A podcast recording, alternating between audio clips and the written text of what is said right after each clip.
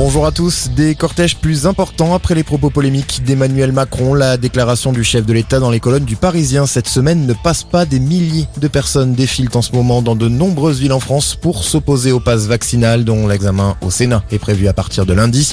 Pendant ce temps, le variant Omicron, lui, continue de se répandre. 2% de la population française est actuellement touchée selon les derniers chiffres de Santé publique France. Le rôle d'un président n'est pas d'emmerder les Français. Tacle de son côté Valérie Pécresse, la candidate du parti Les Républicains a tenu une conférence de presse ce samedi. Elle accuse le président de vouloir diviser. Les Français souhaitent incarner une rupture totale autour de trois mots d'ordre, autorité, dignité et liberté. Épidémie de Covid-19 qui va causer une réduction du trafic ferroviaire la semaine prochaine. 10% des TGV et 20% des intercités seront supprimés. On cause la baisse des réservations due à la crise sanitaire, moins 30% depuis le début de l'année. Une mise au point qui lui permettra peut-être de participer à l'Open d'Australie. Novak Djokovic a attrapé le Covid-19 en décembre et c'est cette raison qui lui vaut une dérogation médicale pour ne pas se faire vacciner selon ses avocats. Le numéro 1 mondial du tennis devrait être fixé sur son sort lundi.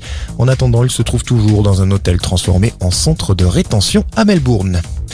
Dans l'actualité, également, Anne Hidalgo prend acte de l'échec de sa proposition d'organiser une primaire à gauche. La candidate socialiste s'est exprimée devant la presse à l'occasion d'un déplacement en Charente, et ce pour le 26e anniversaire de la mort de François Mitterrand. Elle déplore l'absence d'accord et estime qu'il ne s'agit plus d'une primaire si les Verts autour de Yannick Jadot ne sont pas présents.